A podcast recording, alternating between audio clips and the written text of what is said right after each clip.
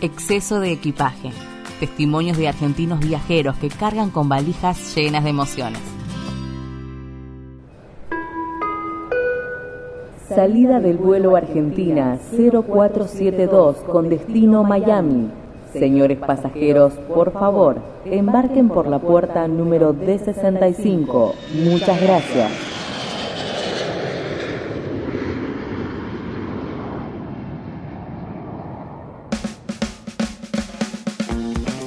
Mi nombre es Laura, vivo en Miami, Estados Unidos, en el estado de Florida. La razón concreta por la que yo me vine acá es por amor. Una simple escapada de vacaciones cambió por completo la vida de Laura. Me vine a vivir acá porque habiendo venido de vacaciones conocí a una persona con la cual después de algunas idas y venidas decidimos entre los dos que bueno que la mejor decisión para seguir juntos y es que ese era el objetivo era mudarme yo acá. Nada se consigue por arte de magia.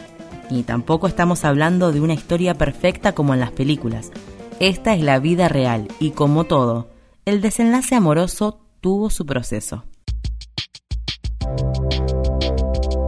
Yo vine sola, acá encontré, me hice algunas amigas, mi mascota vino más tarde, pero está conmigo. Eh, también el tema de la decisión radicó en que no tengo quizás hijos escolarizados, no tengo hijos, pero ya con un chico escolarizado o que ya se haya arraigado a otro país, no sé si hubiera podido. Pero bueno, mi situación es 29 años, eh, ver qué pasa, también un poco la, la opción de volver siempre está. También como que todas las condiciones, bueno, de estar sola en realidad porque yo no me fui con más personas, salvo las que yo encontré acá, que bueno, ahora mi novio, que ahora es mi esposo, su familia, es, digamos lo, más cercano a, a una familia que yo tengo acá.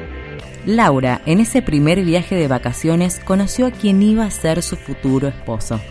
Luego de idas y venidas, visitas de ella y de él, decidieron que la relación continuaría con ella viviendo definitivamente en Miami. Pero las complicaciones y los trámites para casarse con un estadounidense dejan a un lado el romanticismo. Yo tendría que haber tramitado una visa que se dice visa de fiancé para casarse, digamos, futura esposa, en la cual cada uno desde su país eh, mediante el consulado, hacía el trámite para que yo obtenga una visa de fiance y yo pueda entrar al país con el objetivo de casarme. Pero bueno, yo viajé con una visa de turista, yo había sacado un pasaje por seis meses, eso levantó mucha sospecha porque yo en el mismo año ya había viajado, entonces me retuvieron un tiempo bastante largo en migraciones, me hicieron muchísimas preguntas, no me agarraron el celular de casualidad porque si me hubieran quizás agarrado el celular, hubieran visto los chats, hubieran visto que yo me vine definitivamente a vivir y, lo más probable era que me deporten. Yo creo que también un poco el destino quiere que esté acá de alguna forma. Muchas veces el destino nos lleva a lugares que nunca hubiésemos imaginado. Ella simplemente se dejó llevar. Un poco lo elegí, un poco no lo elegí.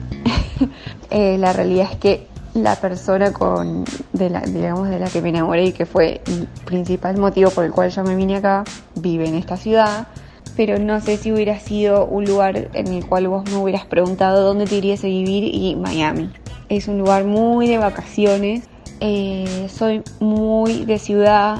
Miami es, es una ciudad, pero eh, tiene una estructura geográfica de demasiada distancia, todo queda muy lejos. Eh, por ejemplo, Nueva York me encanta y, me veo viviendo en Nueva York, pero bueno, Miami es linda y si uno quiere, puede. Ya estaba viviendo su destino. Ya no había vuelta atrás. Ella había dejado todo por amor, pero los recuerdos y la nostalgia comenzaron a aparecer el ritmo de Argentina y del barrio, de paso a tomar unos mates, que es unas cosas que extraño mucho.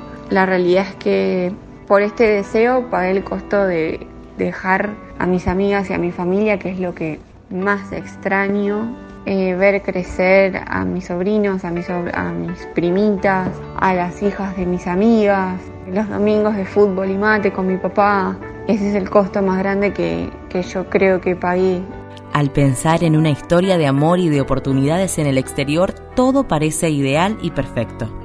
Pero cada uno carga con distintos sentimientos y en este caso su equipaje estaba muy excedido de emociones. Extraño la ruta, esto de viajar, escuchar música, viajar con mi papá. Tengo en la, en la mente mucho esto de la ruta y León Gieco sonando. Es como que ciertas cosas de, de, de la infancia, de la adolescencia, que uno acá no las encuentra porque mm, los paisajes, los sabores, los olores son totalmente diferentes. Pero las cosas se fueron acomodando para Laura y el resultado valió la pena. Si valió la pena, por ahora sí, por ahora en lo que va de, de mi experiencia sí, no llega a un año que hace que estoy acá.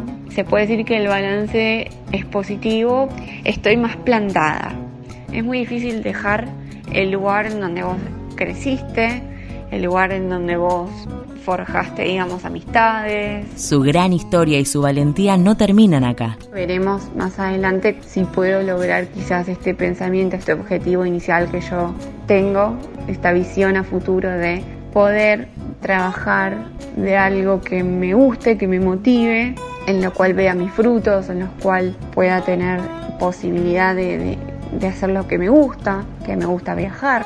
Hay muchos lugares por conocer dentro de este país. Mi deseo es que valga la pena, en serio. Ella sigue teniendo muchos objetivos por delante porque la aventura y los sueños forman parte de la personalidad viajera. Esta fue la historia de Laura y también puede ser la tuya. Eso sí, no te olvides de pesar tus emociones. Exceso de equipaje Broadcast Producciones.